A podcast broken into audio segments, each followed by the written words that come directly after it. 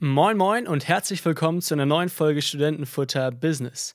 Ich bin Till und mir gegenüber sitzt heute Christoph Göken, Managing Director von M-Venture, dem Corporate Venture Capital Fonds von Jägermeister. M-Venture investiert in Startups, die euch die Best Night of Your Life bieten und wir sprechen heute darüber, was für Geschäftsmodelle es in der Best Night gibt und auch, wie sich diese Branche in den nächsten Jahren weiterentwickeln wird. Wir sprechen vor allem aber auch darüber, wie die Portfoliofirmen von M-Venture auf Covid-19 reagiert haben und wie sich ihre Geschäftsmodelle teilweise radikal geändert haben. So viel nur vorab und jetzt viel Spaß mit der Folge.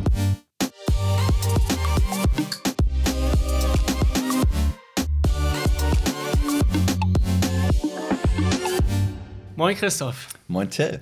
Schön, dass du dir die Zeit nimmst. Schön, dass wir heute trotz Corona unser Interview machen können.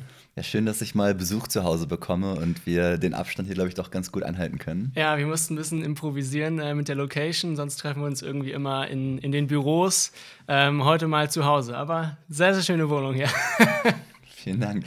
Sehr gut. Bevor wir ins Thema einsteigen, fünf schnelle Studentenfutterfragen, um dich persönlich ein bisschen besser kennenzulernen. Alright.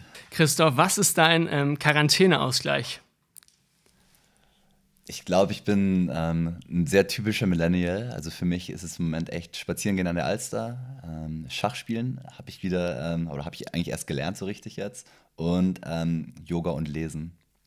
Okay, versuchst du so deine digitale Zeit auch ein bisschen herunterzuschrauben oder bist du viel online mit Freunden noch am FaceTime? Also es nimmt, glaube ich, linear ab, was, glaube ich, auch eine super spannende äh, Beobachtung für unsere Diskussion gleich ist. Also die ersten Wochen waren noch sehr voller Zooms und Hauspartys. Aber ähm, heute hat meine Mutter Geburtstag und wir malen heute Abend zusammen virtuell. Also es gibt auch noch äh, sozusagen den virtuellen Ausgleich in der Freizeit. Okay, dann liebe Grüße an der Stelle auch äh, von meiner Mami. Seite. Kannst du gleich Bescheid sagen. Okay, zweite Frage. Was war das letzte Buch, was du gelesen hast? Und äh, ist es vielleicht sogar eine Buchempfehlung? Ähm, mein letztes Buch war ähm, A Movable Feast von Hemingway. Würde ich allen empfehlen, die schon mal was von Hemingway gelesen haben. Ähm, es ist so ähm, das einzige Buch, was, glaube ich, nach seinem Tod veröffentlicht worden ist. Und es geht sehr um seine wilde ähm, Pariser Zeit in den 1920ern. Also sehr schönes Fiction-Buch, ähm, nicht ganz so eine komplette Storyline, aber viele kleine Kurzgeschichten. Also wahrscheinlich, wenn wir wieder anfangen zu pendeln, was Schönes, wenn man mal einen, einen Kurzchapter in der U-Bahn lesen möchte, ist es, glaube ich, sehr gut. Okay. Liest du jetzt aber ein bisschen mehr wegen Corona, oder? Ja, viel mehr tatsächlich, ja. ja. Okay. Worauf freust du dich nach dem Lockdown am meisten? Ich freue mich darauf, ähm, irgendwo lang zu laufen, Freunde zu treffen und sie dann auch also, umarmen zu dürfen. Also wieder ungeplante soziale Kontakte zu haben. Ähm, das ist im Moment schon alles irgendwie sehr durchgetaktet und bis man mal jemanden trifft, ist es, äh, ähm, ist es auf jeden Fall kein Zufall. Und ich glaube, dass diese Spontanität zurückkommt, äh, da freue ich mich am meisten drauf. Ja, und vielleicht auch so ein bisschen diese Unbeschwertheit, wenn man jemanden trifft, oder? Also bei mir zumindest ist immer im Hinterkopf irgendwie halt auch noch Abstand, irgendwie auch, wenn ich die Person gut kenne. Äh, ja, doch, ich glaube, äh, mittlerweile fühlt sich das halt schon normal an, aber ähm, ja, nach, also nach vier Wochen kompletter Freiheit sind wir, glaube ich, auch wieder so, so touchy wie vorher. okay. Ähm, wenn du nicht bei M-Venture wärst, was würdest du heute wahrscheinlich machen? Also ich glaube, ähm, wahrscheinlich würde ich könnte man nicht äh, wirklich ausdrücken, weil auch der Weg, wie ich da hingekommen bin, glaube ich, auch nicht von Wahrscheinlichkeiten geprägt war. Ähm, was mir sehr viel Spaß macht, ist ähm, neben sozusagen der Arbeit, die ich jetzt tue, Reisen, ähm, besonders mit dem Fahrrad. Ähm, dementsprechend würde ich vielleicht äh, nochmal eine ganz, ganz lange Fahrradtour machen und äh, das vielleicht irgendwie so dokum zu dokumentieren, dass jemand bereit wäre, etwas Geld dafür zu bezahlen, Zugang zu diesen Dokumenten zu bekommen aber es ist noch sehr abstrakt. Ja. ja, es gibt eine lustige Geschichte, glaube ich, die hast du mal erzählt, wo du mehrere Wochen durch die Sahara gefahren bist mit dem Fahrrad. Ähm, also es war nicht die Sahara, es war äh, die, die Nami-Wüste. Also okay. es war eine Wüste. Genau, ich, ich bin durch Namibia und Südafrika gefahren, genau. Ja, sehr, sehr cool. Letzte Frage, mit wem würdest du dich gerne mal über die Digitalisierung unterhalten?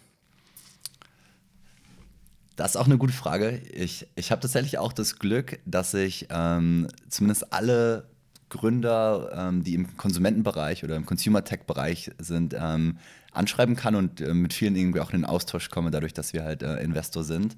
Wahrscheinlich gibt es noch so Gründer, die ganz weit weg von dem sind, was, was wir so tun. Ähm, so wahrscheinlich auch eher im B2B-Bereich, die ich spannend finden würde. Ich glaube, ein Unternehmen, was mich sehr reizt, ist, ähm, ich glaube, Boston Robotics heißen die. Okay, einmal kurz eine Erklärung. Was also das sind, ich hab, du hast sie wahrscheinlich schon mal bei ähm, in irgendeinem Instagram, LinkedIn oder Facebook-Video gesehen. Die, die bauen diese verrückten Roboter, die hauptsächlich sozusagen Lasten tragen sollen, die mittlerweile aber auch schon Parcours laufen können und, okay. und Backflips können. Ähm, das heißt, die haben schon eine gewisse Vision darauf, wie ähm, Robotik mal ähm, Einzug in unser Leben halten kann. Und das ist so eine Perspektive, mit der ich mich kaum beschäftige. Deswegen wäre das, glaube ich, sehr ähm, ähm, sehr bereichernd, sowas zu hören. Ich, ich glaube, es ist, ich glaube, es ist Boston Dynamics. Ich schaue aber gleich nochmal lieber nach, nicht, dass ich das Falsche okay. sage. Sehr gut. Spannende fünf äh, Antworten auf jeden Fall. Dann äh, würde ich dich gerne einmal vorstellen oder du, wir machen das irgendwie so zusammen, bevor ja. wir gleich ins Thema starten. Du ja. bist ja auch äh, HSBA-Alumnus, hast mal 2010 an der HSBA studiert, ähm, mit Colgate damals. Ja. Wie, wie war das so für dich? Ähm, Key, Key Learnings irgendwie aus der Zeit? es war super prägend. Ähm, ich fand, also die HSBA-Zeit hat mir natürlich sehr gut gefallen. Ähm, das duale Studium, ich habe sehr viele Freundschaften mitnehmen können und beruflich ähm, habe ich, glaube ich, sehr früh gelernt, was so wirklich ein Shareholder-Value-Ansatz bedeutet. Also Colgate hat eine sehr saubere, professionelle Strategie, die am, am Shareholder-Value ausge, ausgelegt ist. Also dann schon irgendwie im frühen, frühen Alter zu erfahren, was es bedeutet, dass man äh, Fixkosten runterfährt und im gleichen Maße vielleicht variable Kosten sogar stärker hochfahren kann, aber eben eine gewisse Flexibilität behält, ähm, zeigt sich, glaube ich, jetzt gerade auch wieder in so einer Finanzkrise, was das für auch eine, eine starke Strategie sein kann. Und ähm, neben sozusagen diesen relativ finanzgetriebenen Finanz, ähm, Themen habe ich sehr viel auch vom, vom Konsumenten mitnehmen können.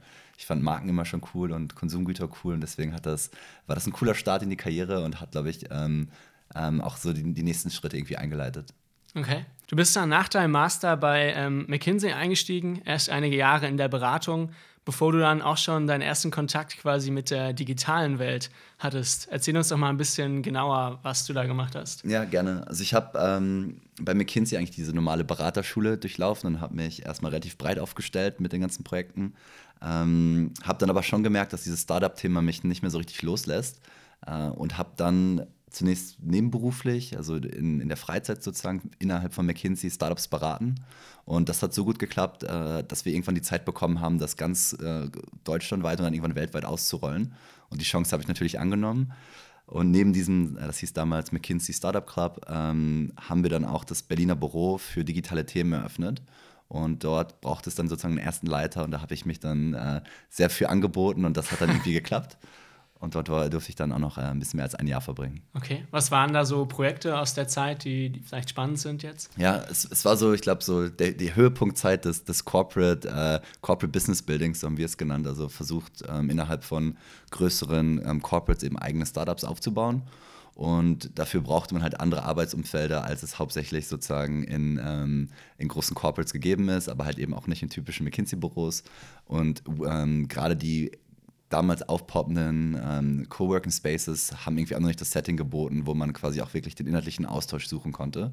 Das heißt, wir haben sozusagen eine Location geschaffen, wo man ähm, eben das perfekte Umfeld hat, um ein digitales Geschäftsmodell aufzubauen. Und gleichzeitig haben wir auch geguckt, wie wir die ganzen neuen Fähigkeiten, ähm, die McKinsey damals auch aufgebaut hat, den, den Leuten näher bringen zu können. Also sehr viel im Bereich Design, was einfach nicht so greifbar ist, wenn man es nur auf PowerPoint-Slides sieht. Ja. Dementsprechend haben wir dann eine neue, neue Fläche für geschaffen. Okay, spannend. Und dann ging es aber von, von McKinsey auch direkt zu M-Venture, dem, dem Venture-Arm von Jägermeister? Genau, also ähm, als ich angesprochen wurde, gab es das noch nicht, ähm, aber es gab eben den Kontakt zu, zu Jägermeister und ähm, dort der großen Idee, dass man das Unternehmen, ähm, das, das familiengeführte Unternehmen, beziehungsweise das, das Unternehmen im Familienbesitz ähm, vorbereiten möchte für äh, die nächste Generation, die wahrscheinlich erst in 25 oder 30 Jahren soweit ist. Und ähm, diesen Anspruch fand ich halt super spannend und da konnte ich nicht Nein sagen. Das heißt, die Idee für diesen Corporate Venture Capital Fonds kam auch von Jägermeister selbst? Genau, genau. Es kam vom, von der Familie natürlich, vom Vorstand und, und vom Aufsichtsrat. Ähm, es war damals noch nicht so genau definiert, ob es ein Corporate Venture Capital Fund wird, sondern es war vielmehr der Ort, wo man äh, die Themen behandelt, die sozusagen im, im Kerngeschäft nicht, ähm, nicht abbehandelt werden können. Was, ähm, glaube ich, eine sehr konsequente ähm, Entscheidung war, weil Jägermeister ist so erfolgreich, weil wir uns immer sehr stark fokussiert haben auf das, was wir gut können und durch diesen Fokus halt auch eben eine wirklich globale ähm, Marke auf, aufgebaut haben. Und um diese Fokussierung beizubehalten, haben wir auch gesagt, dass wir nicht die ganzen neuen Themen, die irgendwo in den Ecken aufpoppen, rund um digitale Geschäftsmodelle, aber auch sowas wie, wie ordnet man das Thema Cannabis ein, ähm, dass man dort eben einen neuen Ort für benötigt. Und genau, und da durfte ich daran beteiligt sein, diesen Ort eben aufzubauen. Okay, und was ist seit M-Venture, sage ich mal, seitdem ähm, Juli 2018 war es dann ja, was ist daraus geworden? Was, was verbirgt sich dahinter für denjenigen, ähm, ja. dem es jetzt noch kein Begriff ist? Genau, so ich glaube, auf der, auf der Website steht sowas wie M-Venture ist die ähm, Innovations- und Investmentgesellschaft von Jägermeister. Ähm, das trifft es auch gar nicht so schlecht. Also wir ähm, schauen uns an, wie wir die Mission des, des Unternehmens ähm, erfüllen können. Da muss ich auch mal wahrscheinlich zu herleiten, was die Mission bedeutet. Also ähm, wir haben, glaube ich, sehr viel Zeit mit dem Konsumenten verbracht und überlegt, was, wie die Zukunft von Jägermeister aussehen könnte und haben uns sehr bewusst entschieden, nicht ähm, den Weg eines sag mal, klassischen Spirituosenunternehmens zu wählen und ein großes Portfolio an, an Spirituosenmarken aufzubauen in verschiedenen Kategorien, sondern haben überlegt, wofür wir eigentlich als Marke jetzt stehen, was unsere bisherigen Assets sind, was unsere auch Zugänge zu Konsumenten sind. Und ähm, der Kern davon, ähm, den nennen wir die besten Nächte des Lebens. Die meisten von, von euch oder Ihnen, ähm, die schon mal eine Erfahrung mit Jägermeister gemacht haben, können sich wahrscheinlich an Jägermeister-Momente zurückerinnern. Das waren oft Momente, die ähm, mit viel Energie verbunden waren, mit vielen Freunden oder vielen auch neuen Freunden, die meistens wahrscheinlich stattgefunden haben, als es schon ein bisschen dunkler war wo es oft vielleicht auch so sehr so her, äh, herging, dass man vielleicht am nächsten Tag das noch ein bisschen gespürt hat. Aber die Essenz davon oder die positive Essenz davon nennen wir die besten Nächte des Lebens. Und dadurch, dass das eigentlich so flächendeckend ähm, als Markenkern auch verstanden wird und das so, ein, so, so was Natürliches für uns war, fanden wir das so inspirierend, dass wir es als Gesamtmission für das Unternehmen gesetzt haben. Und genau um diese Mission eben zu erfüllen, ähm, haben wir halt M-Venture gegründet, wo ich ähm, äh, die Arbeit eben mitgestalte. Okay. Und M-Venture jetzt also mit der Mission, ähm, auf Englisch Best Nights of Your Life ähm, irgendwie zu kreieren. Was genau macht ihr da? Du meinst am Anfang, es war noch nicht ganz genau klar, ähm, wie ihr dieses Ziel angeht. Jetzt ist irgendwie klar, es ist ein Corporate Venture Capital Fonds. Also ihr sucht Startups, die quasi ähm, die besten Nächte des Lebens schaffen. Genau, das ist schon sehr gut erklärt. Ähm, also die, die Überlegung dahinter ist, dass wir, ähm, dass wir wissen, dass die besten Nächte ein relevantes Geschäftsfeld sind, ähm, dass Leute dafür Geld ausgeben. Und wir bisher uns quasi eigentlich nur die, die Share von, von der Spirituose oder eigentlich auch nur von dem Shot-Moment innerhalb der besten Nächte sichern. Und unser Ansatz war dann eben zu überlegen, was gehört noch zu den besten Nächten dazu, welche Geschäftsmodelle gibt es dort noch, ähm, um sich über neue Beteiligung eben dort auch an diesen Geschäftsmodellen zu beteiligen. Und wir glauben, dass Venture Capital sich in diesem Bereich besonders eignet, weil die Industrie eigentlich noch nicht so richtig eine Disruption erlebt hat. Also wenn man überlegt, ähm, hat sich sozusagen die, der, der, Wallet, wofür man das Geld ausgibt in den besten Nächten, über die letzten 20, 30, 40 Jahre kaum verschoben. Du kaufst irgendwie ein Ticket oder, oder kleidest dich erst schick, schick, ein, du kaufst irgendwo für ein Ticket. Die Musik, das Musikgenre hat sich natürlich verschoben und auch ob das jetzt irgendwie ein Open-Air-Konzert war oder ein Club oder, ähm, oder eine Bar, aber vielleicht gibt man irgendwo für Entertainment ein bisschen Geld aus, dann konsumiert man zumeist immer noch Alkohol, man isst wahrscheinlich auch was und fährt wieder nach Hause. Das ist sozusagen dieser, dieser Share, den, den man dann irgendwie ausgibt. Und wir gehen davon aus, dass jetzt auch durch die ähm, digitale Transformation, aber auch viel mehr durch neue Konsumentenbedürfnisse, besonders vielleicht auch getrieben durch äh, Covid-19, sich dieser, ähm, dieses Wallet komplett verschieben kann. Also dass einfach ähm, jeder, ich sage mal, jeder Euro, der irgendwie für besten Nächte ausgegeben wird, wird eigentlich in den nächsten Wochen, Monaten, spätestens Jahren neu erfunden. Und um sich dort eben zu beteiligen, könnte Venture Capital ein sehr guter Weg sein. Mhm. Du meintest, das Wallet verschiebt sich vielleicht in, in, andere Branchen mehr hinein. Kannst du da schon irgendwie einen Trend abzeichnen, ähm, wo, wo Disruption stattfinden wird?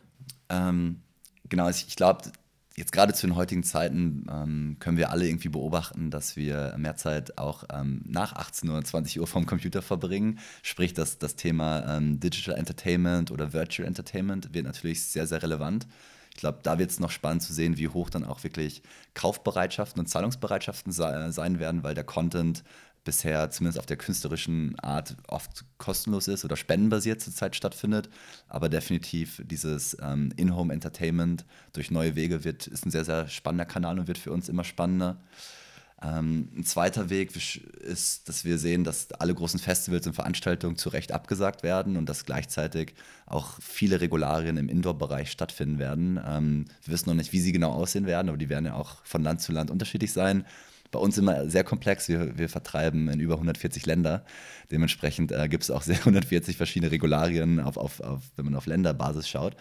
Ähm, aber es wird Regularien geben und große Events werden abgesagt. Das heißt, es gibt irgendwo wahrscheinlich ein Zwischen, ähm, eine Zwischeneventgröße, die vielleicht vorher gar nicht so relevant war oder gar nicht so kommerzialisiert war, die sich jetzt auch irgendwie neu ergibt. Das heißt, wir schauen auch, was könnte dort eben aufkommen.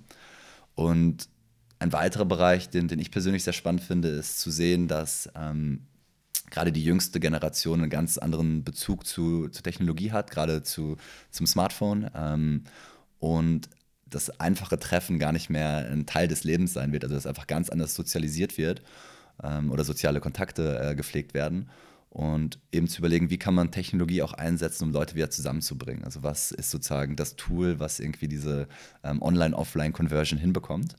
Ähm, da schauen wir auch ganz genau drauf und das sind halt Themen, die gerade jetzt ähm, relevanter denn je sind. Okay.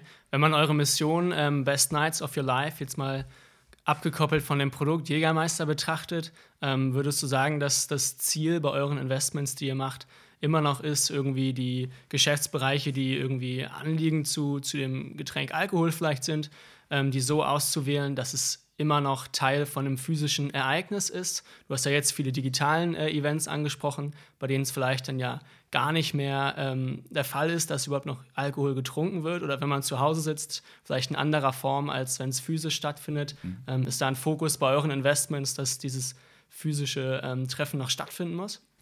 Also wir sind sehr davon überzeugt, dass, ähm, dass dieser physische Moment ein sehr wertvoller ist. Ähm, natürlich kann er vielleicht auch zu zweit oder zu dritt auf dem Sofa jetzt stattfinden. Deswegen gibt es vielleicht digitales oder virtuelles Entertainment, aber dann hat man halt eine In-Home-Consumption. Äh, da sitzen wir halt hier nebenan auf dem Sofa und ja. ähm, nicht in der Bar. Das heißt, dieser Moment ist noch ähm, für uns nach wie vor super relevant. Und was vielleicht auch noch eine spannende Perspektive ist, dass, dass es natürlich eine Business Opportunity gibt ähm, in den Best Nights, davon gehen wir aus. Dass es irgendwie nativ in unserer Marke drinsteckt, davon gehen wir auch aus.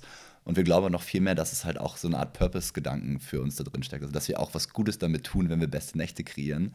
Ich glaube, gerade jetzt in den heutigen Zeiten sehen wir ja, wie ähm, wie sehr Leute sich einsam fühlen. Ich, meine Lieblingsstatistik ist immer, dass ähm, 7%, und das ist vor Corona, ähm, 7% der, der Londoner ähm, behaupten, dass die Stadt kein oder ihre Stadt kein guter Ort ist, um Leute kennenzulernen. Das heißt, dort hat man schon mal etwas, wo man gegen ankämpfen kann mit besten Nächten, indem man sich gegen ähm, Einsamkeit ähm, einsetzt. Aber auch so gegen ähm, Anxiety ist so auch, auch eine Zahl von vor Corona. Ich glaube, 49 Prozent der 18- bis 24-Jährigen fühlen sich irgendwie anxious ähm, durch den ständigen Konsum von Social Media. Das heißt, wieder diese ungefilterten, echten Momente zu kreieren, ähm, sorgt definitiv für irgendwas Gutes, Wertvolles. Und dafür setzen wir uns halt ähm, ähm, gerne ein. Und deswegen ist es auch nach wie vor Teil unserer Investmentthese und wird auch dort bleiben. Okay. Würdest du sagen, es ist deutlich einfacher jetzt bei Jägermeister durch das Familienunternehmen so eine Strategie ähm, durchzubringen? Das ist eine gute Frage. Also ich glaube, es klappt bei uns ganz gut. Ich glaube, es liegt nicht nur daran, dass wir im Familienbesitz sind, sondern auch einfach ähm, an, der, an unserem Geschäftsmodell und unserer Markenpositionierung. Dennoch ähm, glaube ich, diese Wege, ähm, die etwas radikaler sind zu gehen und gerade in Zeiten, wo, wo man vielleicht an anderen Ecken sparen würde, ähm, zeichnen wahrscheinlich auch ein Familienunternehmen aus. Und ich glaube, das äh, gibt uns gerade eine gute Chance, auch in, selbst in so einer Krise die richtigen Schritte einzuleiten. Deswegen fühle ich mich da sehr wohl und äh, ich glaube, ähm, das hilft uns gerade sehr, ähm, ob jetzt Shareholder-Value-getriebene Unternehmen grundsätzlich einen ähm, ähm, Nachteile haben, weiß ich nicht. Okay. Lass uns nochmal bei dem, ähm, bei dem Fokus irgendwie eures ähm, VCs bleiben. Mhm. Habt ihr da irgendwie lokale Einschränkungen? Jägermeister irgendwie Standort in, in Wolfenbüttel, Hauptabsatzmarkt Amerika. Ähm, wo scoutest du nach den Startups? Mhm. Also wir haben keine geografischen Einschränkungen, aber die VC-Welt ähm, lebt natürlich vom Netzwerk und dann ist auch die Frage, wie groß und wie weitläufig kann das Netzwerk sein, um wirklich ähm, alle relevanten Startups zu sehen und auch einschätzen zu können und glaube ich im gleichen Maße eben nicht nur die Startups zu finden, sondern auch für, bei den Startups einen Ruf zu genießen, der ähm, sie motiviert, äh, sein Geld, das, das Geld von uns anzunehmen. Und ich glaube, da, daran arbeiten wir. Im Moment sind wir halt in Europa aktiv. Ähm, wir haben auch ein Investment in London, eins in Amsterdam. Ähm, dementsprechend sind wir schon mal aus dem Berliner Kreis oder aus dem deutschen Kreis ausgebrochen, was, glaube ich, sehr hilft. Ähm, aber genau mittelfristig sind wir halt ein globales Unternehmen und wir glauben nicht, dass die Innovation in unserem Bereich jetzt an irgendeinen Ort gebunden ist. Natürlich ist Berlin in vielen Themen super relevant. Ähm, Amsterdam ist tatsächlich auch sehr, sehr relevant für die, für die Musik oder gerade Festivalindustrie. aber genauso können an jedem Ort der Welt irgendwie neue Technologien aufkommen. Und dementsprechend haben wir schon mittelfristig den Anspruch, auch alle relevanten Startups zu sehen und auch bei denen für unsere sehr spezielle Investmentthese einen guten Ruf zu genießen. Okay. Es ist ja jetzt doch schon ein relativ ein spezieller Fokus eines VCs, sich auf die besten Night zu fokussieren. Ähm, die meisten VCs, die man kennt, fokussieren sich wahrscheinlich auf, auf Technologien oder ähm, ja, ich sag mal eher so den technischen Fortschritt. Mhm. Seid ihr die Einzigen mit dem, mit dem Gedanken oder gibt es ja noch mehr in der VC-Welt? Also es hast du auf jeden Fall richtig beobachtet, dass ähm, sich sehr viele VC-Funds ähm, weiter Richtung B2B ähm, fokussiert haben oder halt gerade auch Software as a Service in den, in den letzten Jahren. Ähm, das heißt, sich allein schon hauptsächlich auf Konsumententhemen zu fokussieren, ist eigentlich eine differenzierte Investmentthese, was auch nicht unbedingt ein Nachteil sein muss, weil damit kann man sich eher einen Ruf ähm, erarbeiten. Es gibt in, in Europa aber auch noch ein paar sehr starke ähm, VCs, die einen sehr großen Consumer-Anteil haben und die auch ähm, bereits sozusagen die Creative Industry ähm, und auch Brands sehr, sehr stark verstehen. Und das sind dann eher sozusagen ähm, Sparing-Partner und keine Wettbewerber. Wir ähm, in unserer Branche gibt es auch zum Beispiel Pernod Ricard, ähm, die auch halb im Familienbesitz sind, äh, die auch einen VC-Fund haben. Die nennen das dann Convivialité Ventures. Da geht es sozusagen um ähm, das ist das französische Wort offensichtlich und ich glaube, ähm, mein Französisch ist jetzt mittelgut, aber ich glaube, ähm, es heißt sowas wie ähm, Zusammenkunft. Ja, Zusammenleben oder irgendwie ja, sowas. Oder, ja. oder Freude des, Zusammen, ähm, des Zusammenseins. Das heißt, da, dort gibt es also auch schon Überlappung. Also diese, ähm, die These sozusagen, physische Momente oder ähm, besondere Momente zu unterstützen, ist also nicht, da haben wir kein Copyright drauf. Okay. Dann äh, lass uns vielleicht doch mal so ein bisschen, um das noch besser zu verstehen, vielleicht auch ein bisschen euer Portfolio anschauen. Mhm. Ähm, was sind konkrete Firmen, ähm, in die ihr jetzt schon investiert habt und in welchem Bereich sind die unterwegs? Gerne. Also vielleicht in Deutschland ähm, das greifbarste oder äh, bekannteste Beispiel ist das Unternehmen Artnight. Ähm, die waren auch, ich glaube, zwei bis dreimal bei ähm, Die Hülle der Löwen, sozusagen, mhm. weil es ein sehr, sehr guter Case dort eben war. Ähm, die sind gestartet mit, mit Kunstevents, äh, haben sozusagen das, das Format eines Kunstevents sehr stark produktisiert und konnten es dadurch skalieren. Also etwas, was eigentlich früher ähm, nicht vorstellbar oder gerade in der VC-Welt nicht ähm, vorstellbar war, dass man skalierbare ähm, physische Events hat und da rein investieren möchte, hat dort halt sehr gut geklappt. Mittlerweile sind es allein in Deutschland, glaube ich, ein, über 100 Städte, an denen diese Workshops ähm, stattfinden. Und wir reden jetzt auch nicht mehr so von, von 5.000 oder 10.000 Leuten, sondern dann werden einfach in die Hunderttausende Menschen zusammengebracht, jeweils in Events mit maximal 25 Leuten. Auf einer jährlichen Ebene. Ne? Genau. Ja, okay. Und ähm, das Spannende ist, dass dieses, ähm, dieses Modell halt sehr erfolgreich war und eben einen sehr guten ähm, ich sag mal, Consumer Painpoint getroffen hat, weil es bringt Leute zusammen, es holt sie von der Couch runter, es bietet auch wieder Entertainment in deiner Heimatstadt ähm, an, was eben nicht nur also du musst ja nicht nur aktiv sein, wenn du in Urlaub fährst, sondern kannst auch sozusagen dort, wo du lebst, spannende Sachen erleben. Und ähm, deswegen hat man sich dort schon sehr früh gedacht, dass man über diese Kunstworkshops hinaus noch andere Verticals eben gründen kann. Und dort gibt es mittlerweile neben Art Night auch ähm, Shake Night, Bake Night und Plant Night. Das heißt, ähnliche Workshop-Formate zu anderen Themen mit sehr starken Marken, die sie dahinter aufbauen, die sich in ähm, die sich aber auch immer sozusagen an eine ähm, Berufsgruppe oder Kreativgruppe ähm, fokussiert, die sie unterstützt. Also bei Art Night sind es die Künstler, bei, ähm, bei Shake Night sind es Barkeeper, Bartender, bei Bake Night sind es Bäcker, Konditoren, Cafés. Ähm, bei Plant Night ähm, hauptsächlich Floristen. Und das ist natürlich ein Modell, wo man einfach sehr spannende Stakeholder hat, wenn man die gut managt, dass man damit auch sehr schnell skalieren kann. Es ist ja schon auch eine mutige Entscheidung. Ähm, also ich hatte es ja eben schon gesagt, viele VCs fokussieren sich auf die Online-Welt, Software, dann die Entscheidung zu treffen, irgendwie in so ein Offline-Event ja zu, zu investieren. Letztendlich ist ja das Geschäftsmodell ein Offline-Event. Mhm. Ähm, wie war da so die Reaktion, als, als ihr das Investment ähm, bekannt gemacht habt? Kam da irgendwie Zweifel auf, ob sich das skaliert? Wie waren da so die Reaktionen? Also ich glaube, dass man ähm, auch mit Events Geld verdienen kann. Da ähm, da ist man, glaube ich, zumindest in unserer Branche schon sehr gut informiert darüber. Natürlich war die Verbindung auf dem ersten Blick, okay, Kunstevents und Jägermeister mit der Positionierung passt das sehr, sehr gut zusammen. Ähm, aber man hat dann eben dann, wenn man es auf diese Missionsebene bringt, sehr schnell erkennen können, dass auch die Mission von Art Night ist es ja, Leute zusammenzubringen und damit besondere Momente zu kreieren. Und genau dort ähm, setzt ja auch unsere Mission der besten Nächte an. Also erst wenn Leute zusammenkommen, können zumindest in der, in der alten Perspektive besten Nächte entstehen. Und dementsprechend hat man einfach diesen Missionsfit, der für uns halt das Relevante ist. Und dass man mit Events Geld verdienen kann, genau, das, das, das wusste man schon, gerade wenn man ähm, auch hinter diese starke Marke schaut. Okay. Ist es denn auch typisch für so ein, äh, eine Firma, die ein Offline-Event ähm, quasi als Geschäftsmodell hat, VC anzunehmen? Und wo ist da quasi der, der Need für dieses ähm, Kapital? Also das ähm, also sehr untypisch. Ähm, das geht tatsächlich dann nur, wenn man wirklich ein skalierbares Format ähm, vorzeigen kann, ähm, das sozusagen auch dafür sorgen kann, dass man irgendwo Economies of Scale hat. Und bei Artnet ist es besonders ähm, eine starke Plattform, sehr erfolgreiches Performance-Marketing, ein starkes Management der Künstler oder der, ja, sozusagen der Hosts. Ähm, und wenn man das sozusagen einfach ähm, skalierbar aufbaut, hat man natürlich auch die Möglichkeit, dort mit, durch ein schnelles Wachstum noch eine schnellere ähm, Markendurchdringung zu haben, ähm, mit der man sozusagen auch ähm, Venture Capital rechtfertigen kann. Okay, spannend. Wart ihr da der einzige Investor oder habt ihr das, macht ihr das immer mit mehreren VCs zusammen? Wie ist da so eure Strategie? Ähm, genau, wir schauen immer, dass es möglichst gute ergänzende äh, Investoren gibt. Also wir sind ähm, relativ stark darin, ähm, den Konsumenten zu verstehen, ähm, die einzelnen Occasions besser zu verstehen, vielleicht auch ähm, ich nenne es immer Target Group Meetings Points zu haben. Also wir wissen sozusagen, wo die sind und wir kennen auch die jeweiligen ähm, Orte äh, sehr, sehr, sehr, gut. Gleichzeitig gibt es natürlich noch sehr viel in der VC-Welt, ähm, wovon wir lernen können. Ähm, und deswegen freuen wir uns natürlich immer, ein starkes Syndikat zu bilden und andere VCs mit an Bord zu holen. Okay, spannend. Was waren neben Artnight noch äh, weitere Portfoliofirmen? Ähm, genau, neben, neben Artnight, um das uns so ein bisschen ähm, zu kürzen oder vielleicht noch ein paar andere Beispiele zu zeigen. Also wir haben ähm, in, ähm, in Amsterdam in Woof investiert. Das ist äh, mittlerweile die größte Festival-App der Welt, ähm, die sozusagen den ähm, Ansatz für Festivals oder für Festival-Apps einmal auf den Kopf gedreht haben. Bisher waren alle Apps eigentlich ähm, meistens agenturgetriebene White-Label-Solutions, die sozusagen einfach nur für jedes Festival ein bisschen angepasst worden sind. Und dann haben die Veranstalter für ihre App, äh, für diese App etwas, etwas Geld bezahlt oder einen, einen fünfstelligen Betrag bezahlt pro Festival.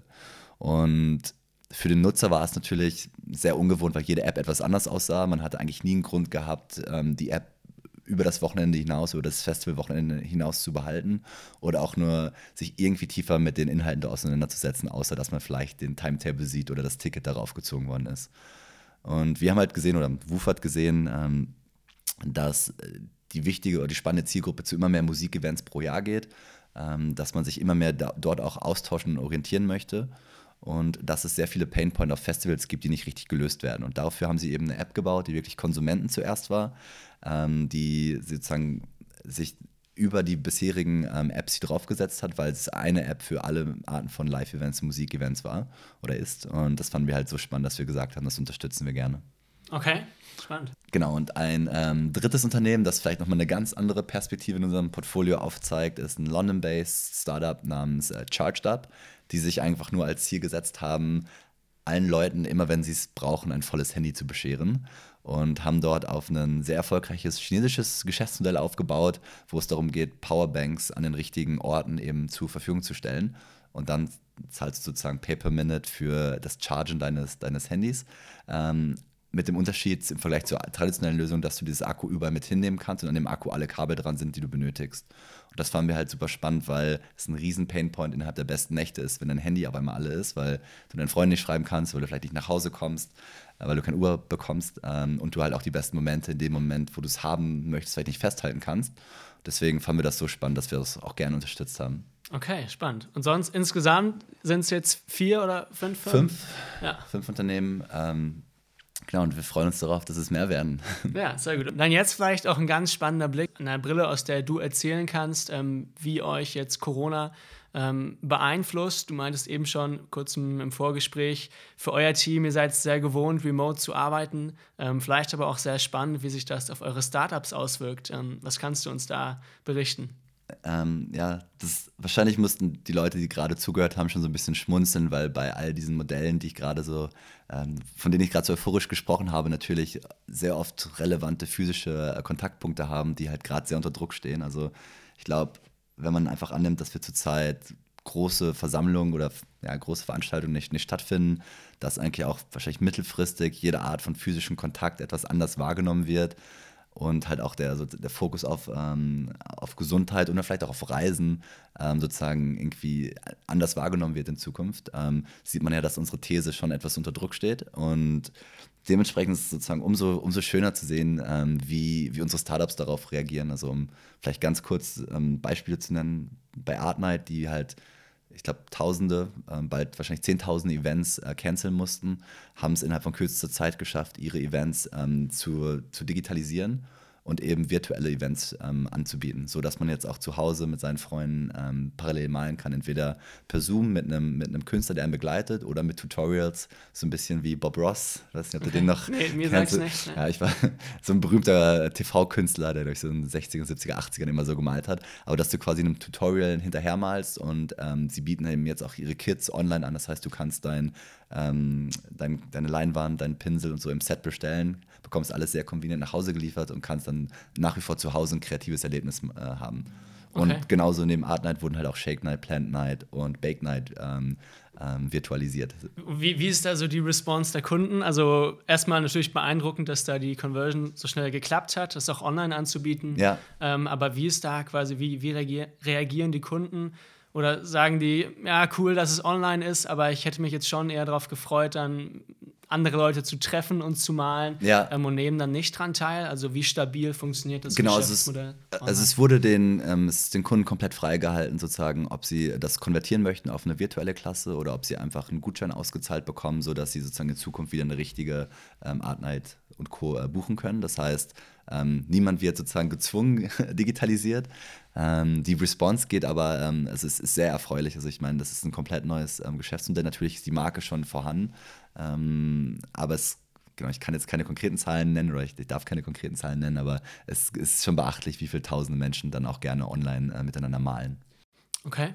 Und wie war so die Response aus deinen anderen Portfoliofirmen? Ähm, genau, vielleicht zu dem, zu dem Charge-Up-Unternehmen. Also, die haben ja bisher Handy-Akkus zur Verfügung gestellt und haben es jetzt innerhalb von kürzester Zeit geschafft, die Halterung, in denen sie sonst die Handy-Akkus verteilen, ähm, zu Sanitizer-Stationen umzubauen. Okay. Das heißt, die ähm, bieten jetzt sozusagen äh, Sanitizer as a Service. Ja, also Desinfektionsmittel. Achso, Desinfek ja. Desinfek Handdesinfektionsmittel ähm, as a Service an ähm, und schaffen es so tatsächlich ähm, noch mehr Distribution zu bekommen und gleichzeitig halt auch ihre bisheriges Geschäftsmodell oder ihr bisheriges Team zumindest ähm, super effizient einzusetzen für einen Service, der wahrscheinlich auch noch relativ lange relevant bleiben wird und vielleicht ja. sogar auch ähm, ein interessantes Geschäftsmodell sein kann. Okay. Und vielleicht noch das, weil wir auch, weil ich eben von Woof gesprochen habe, sozusagen eine Festival-App, die hat natürlich ähm, extreme Herausforderungen in einem Jahr, wo ich gehe davon aus, dass kein einziges Festival stattfinden wird. Und das hat man dort Gott sei Dank auch durch die Verknüpfung in, in die Industrie sehr, sehr schnell ähm, festgestellt. Und das ganze Team hat sich dann auf virtuelle Festivals ähm, fokussiert und die haben wahrscheinlich so aus meiner Perspektive den, den krassesten Pivot hingelegt bisher. Sie launchen jetzt dieses Wochenende zum King's Day. Ähm, den, den, virtuellen King's Day. Das heißt, es wird in, äh, incentiviert, dass die Leute zu Hause bleiben. Man kann wie bei so einem Livestream, den man auch bei Facebook oder YouTube oder Instagram zurzeit kennt, ähm, das, ähm, das Festival verfolgen oder man kann live sozusagen verschiedene Bühnen auswählen. Und was dazu kommt, ist, dass es auch noch einen Stream gibt, wo Leute ihre eigenen Tanzmoves einspielen können. Das heißt, man hat auch das Gefühl, noch dabei okay. zu sein. Und es gibt sehr viele sozusagen Social Features, dass man eben sich auch äh, in verschiedenen Gruppen zueinander austauschen kann, dass man die Person halt auch kennenlernen kann. Also dass man halt auch noch ein paar Elemente, die man auf einem normalen Festival hat, eben dann auch ähm, in dieser App abbilden kann.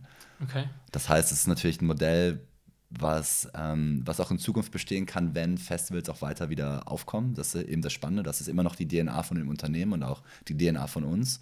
Aber der, die Idee zu sagen, okay, wenn es ein cooles Festival ist, aber nicht je, jeder dorthin ähm, reisen kann oder es vielleicht auch ausverkauft ist, das eben virtuell zu erweitern, könnte auch dann noch relevant sein, wenn Corona ähm, vielleicht uns nicht mehr davon abhält, ähm, so in großen Menschenmengen zusammenzukommen. Okay.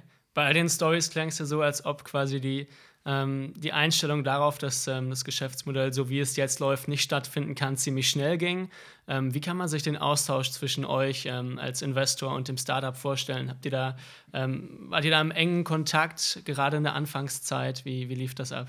Also wir sind mit unseren ähm, Startups ja sehr, sehr enge ähm, verbunden. Wir kennen deren Geschäftsmodelle sehr gut und dadurch, dass wir durch unseren relativ hohen China-Anteil von unserem Kerngeschäft sehr früh sehen konnten, was in China schon passiert, war uns auch bewusst, dass äh, so ein Black Swan-Event eben auch ähm, in der Startup-Welt bevorstehen könnte. Dementsprechend gab es schon sehr früh einen Austausch, natürlich noch nicht in der Radikalität. Dann ging es erstmal darum, wie lange überlebt man, wenn vielleicht die Umsätze komplett wegbrechen. Also das, das war natürlich dann erstmal unsere Perspektive, ähm, um einfach die, die Finanzierung sicherzustellen äh, und die Liquidität sicherzustellen. Aber diese Energie, die in so einem Startup gerade in diesem kreativen oder kulturellen Bereich vorhanden ist, ähm, die die poppt natürlich dann sehr schnell auf und äh, da möchte sich niemand nur in so eine Warteposition begeben, sondern mit dieser Energie wurden dann eben diese neuen Ideen entwickelt und die haben wir dann sehr früh begleitet und waren vielleicht ein guter, guten Sparing, aber die, die, Ideen oder die Innovationskraft müssen wir nicht in die Startups reindrücken. Die ist da Gott sei Dank schon äh, bis zum Explodieren äh, voll genug im, im Unternehmen selbst. Ja. Spannend. Was sind denn jetzt vielleicht Learnings oder was hast du gerade in dieser Zeit bei den Startups ähm, beobachtet, was du dir vielleicht im, im Corporate-Umfeld oder vielleicht sogar bei Jägermeister selbst ähm, auch mehr wünschen würdest?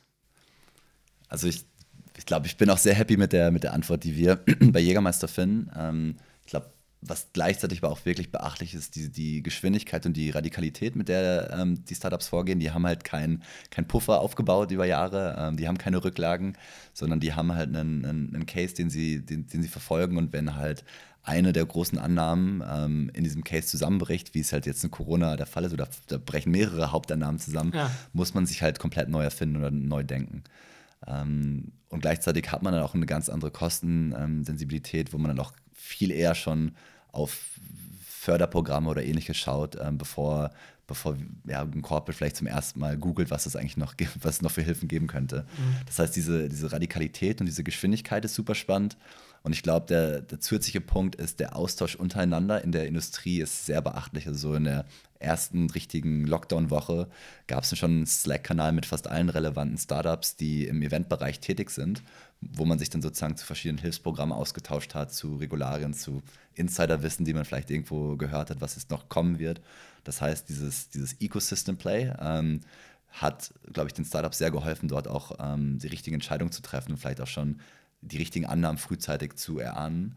Ich glaube, es wird noch etwas länger dauern, bis ein Corporate sich auf einmal mit ähm, all seinen Wettbewerbern zusammentut, mhm. außer in ähm, geschützten Lobbyistenvereinen wahrscheinlich. ähm, aber sozusagen ja. so auf der Working-Ebene eben zu schauen, was sind die richtigen Handlungen, die man in jeweiligen Situationen trifft. Dementsprechend war das auch wieder sehr, ähm, ja, sehr beachtlich zu sehen. Ja. Eine Frage jetzt vielleicht abgesehen von, von dem, wie sich eure Startups entwickelt haben und wie, wie euch das beeinflusst hat. Ähm, siehst du vielleicht auch einen Trend in Sachen Best Nights of Your Life, ähm, die vielleicht auch digital darzustellen, dass sich viel mehr neue Startups ähm, formen in dieser ähm, Covid-19-Zeit? Bekanntes Zitat jetzt vom PayPal-Gründer, dass in Krisenzeiten ja. äh, Startups entstehen. Siehst du das auch für euren, für euren Fokusbereich?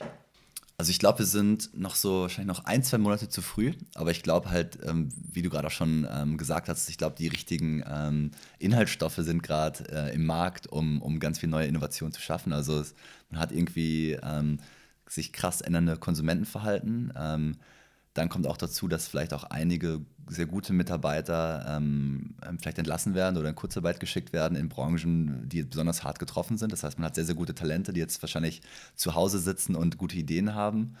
Ähm, man hat nach wie vor noch Kapital im Markt, ähm, gerade für Themen, die ähm, die Chancen der Krise besonders äh, annehmen. Das heißt, es gibt da, glaube ich, schon echt ein gutes Gemisch an, an, an Inhaltsstoffen, die, ähm, die für richtig coole Innovationen sorgen könnten. Und ich glaube auch die, so die mittelfristige Perspektive darauf, ob es nur Krisenthemen sind oder ob sich auch längerfristig Konsumentenverhalten verschieben, ist, glaube ich, sehr, sehr spannend. Und ich habe da so zwei relativ oldschool ähm, Modelle immer im Kopf. Das eine Modell ist halt diese typische ähm, Innovation Adoption Cycle, ähm, wo es halt einfach so ist, dass sehr viele Technologien ähm, oder neue Technologien meistens zwischen irgendwo zwischen ähm, Innovators und Early Adopters irgendwo hängen bleibt, weil die Technologie dann nicht skaliert oder der Hype zu Ende ist und es einfach nicht genug Adoption gibt. Und wenn man jetzt sieht, dass auf einmal Millionen von Menschen irgendwie eine neue Technologie ausprobieren, wie ein neues Game oder eine Videokonferenz oder eine Hausparty ähm, ja, oder irgendwas anderes, was man noch remote machen könnte, ähm, können es schon so sein, dass wir bei sehr vielen Technologien direkt in, in diese Early Majority rutschen, dass es dann einfach doch ähm, genug Leute nutzen, dass es relevant ist, dass vielleicht auch die, ähm, die Kosten runtergehen, also dass die Technologien günstiger werden und das ist natürlich eine unglaubliche Chance. Und die andere Perspektive, dieses andere Oldschool-Modell, was ich gerne nutze, ist, wie lange es dauert, bis, bis Leute sich neue Habits angewöhnen. Da gibt es so verschiedene Studien, aber so im Schnitt sagt man, 66 Tage dauert es, bis sich irgendwie ein Habit verfestigen kann. Kommt natürlich darauf an, was für ein Habit es ist. Also mhm. ob du jeden Tag ein Glas Wasser beim Essen trinkst, dauert vielleicht nur 10 Tage, bis es relativ automatisiert stattfindet. Ähm, wenn du irgendwie 100 Sit-Ups jeden Morgen machen willst, dauert es vielleicht ein bisschen länger als 66 Tage. Aber immerhin ist, diese, sind, ist es irgendwo in diesem Zeitraum oder irgendwo dazwischen, wo, es, ähm, wo sich wirklich Habits ähm, formen und die auch hängen bleiben. Und ich meine, wir sind jetzt ich, Woche sechs im Lockdown und gerade noch nicht ganz abzusehen, wann wir wieder zur Normalität gehen. Sprich, es gibt schon einen relevanten Zeitraum, wo man sich grundsätzlich anders verhält und dass davon was hängen bleiben kann, ist auch recht wahrscheinlich. Also wenn wir das alles so zusammennehmen, gibt es, glaube ich, gerade echt spannende äh, Zutaten im Markt, ähm, die dafür sorgen könnten, dass richtig coole Ideen ähm, aufpoppen und da schauen wir natürlich besonders gut drauf. Okay, spannend. Also es bleibt ja spannend, was, äh, was die Gründerszene da quasi in der Pipeline hat. Was, sind, ja, was sind vielleicht Chancen, die du auch in dieser Krise siehst? Ähm, vielleicht ja auch in der Krisenmentalität von Mitarbeitern, sowie jetzt der Gründerszene an sich, mhm. ähm, um auch vielleicht langfristig neue Wege zu gehen? Mhm. Also ich sehe ähm, auf, auf, verschiedenen Ebenen und freue mich auch sozusagen auch Teil dessen zu sein, ähm, dass sich Firmenkultur und auch Zusammenhalt nochmal ganz anders äh, darstellt. So ein Beispiel, ich komme auch selber aus einem Familienunternehmen, ähm, wir haben eine Bäckereikette zu Hause und äh, mein Bruder, der das jetzt leitet in fünfter Generation, ist unglaublich erfüllt davon, wie viel sozusagen Dankbarkeit von den Mitarbeitern kommt, wie viel ähm, Flexibilität und auch Interesse daran, sich jetzt kurzfristig weiterzuentwickeln oder andere, andere Bereiche auszuprobieren und einfach auch anders zu kommunizieren. Ähm, wird super angenommen und genauso sehe ich es auch bei Jägermeister. Wir hatten, das ist jetzt für unsere Verhältnisse recht viel, aber wir hatten diese Woche einen Zoom-Call mit über 400 Leuten, ähm, wo wir sozusagen ein paar Firmenentscheidungen auch von unseren Eigentümern, ähm, die kommuniziert worden sind. Und so, so etwas äh, jetzt zu erleben, ähm, ist, ist Wahnsinn. Ich glaube, das bleibt auch genauso hängen. Also eine, eine ganz andere Art von Kommunikation, aber auch eine andere Art von Wertschätzung und Dankbarkeit über Kommunikation wird hoffentlich bleiben. Und das macht natürlich viel mehr Spaß, so zu arbeiten. Ja, das glaube ich dir. Ähm, abschließend vielleicht noch äh, die Chance für dich, irgendwas, was du loswerden möchtest ähm, an unsere Hörer. Also ich glaube, so aus meiner eigenen Lernkurve innerhalb dieser Krise ähm, würde ich sagen, schaut euch nicht so viele Nachrichten an. Ähm, wenn ihr wollt, guckt euch irgendwie die, die, die Raw-Data an, um euch selber ein Bild ähm, von, von Dingen zu, zu bilden und lest nicht so viel in diesen anderen ganzen Medien, ähm, einschließlich Social Media zur Krise. Habe ich, glaube ich, am Anfang etwas zu viel gemacht und äh, hat meine Lebensqualität nicht verbessert. Deswegen auch äh, der Cut eben zu einem Fiction-Buch, um diese Brücke zu, zur Einleitung zu schließen. Also ja. ich finde im Moment mehr Spaß irgendwie in, in guter klassischer Fiction-Lektüre, wo vielleicht auch wirklich große Probleme behandelt werden und nicht kleine Probleme. Und ähm, das ist eine sehr coole Ergänzung und, und, und lenkt, glaube ich, sehr gut davon ab, ähm, von diesen ganzen sehr gestückelten, ungefilterten und unkuratierten News, die man überall bekommt, einschließlich, glaube ich, auch großer Medienseiten mittlerweile, die die Lebensqualität nicht unbedingt erhöhen. Also dementsprechend okay. Kann ich das nur sehr empfehlen. Das war so meine eigene Lernkurve bisher. Okay, sehr spannende Weisheit zum Ende nochmal. sehr gut. Vielen, vielen Dank, Christoph, für deine Zeit. Es hat mir sehr viel Spaß gemacht und äh, viel Erfolg euch weiterhin bei M-Venture. Vielen Dank, Till. Das war die heutige Folge Studentenfutter Business mit Christoph Gülken von M-Venture. Ich hoffe, ihr konntet alle was ähm, für euch selber mitnehmen und habt was Neues gelernt. Vielen Dank fürs Zuhören und bis zur nächsten Woche.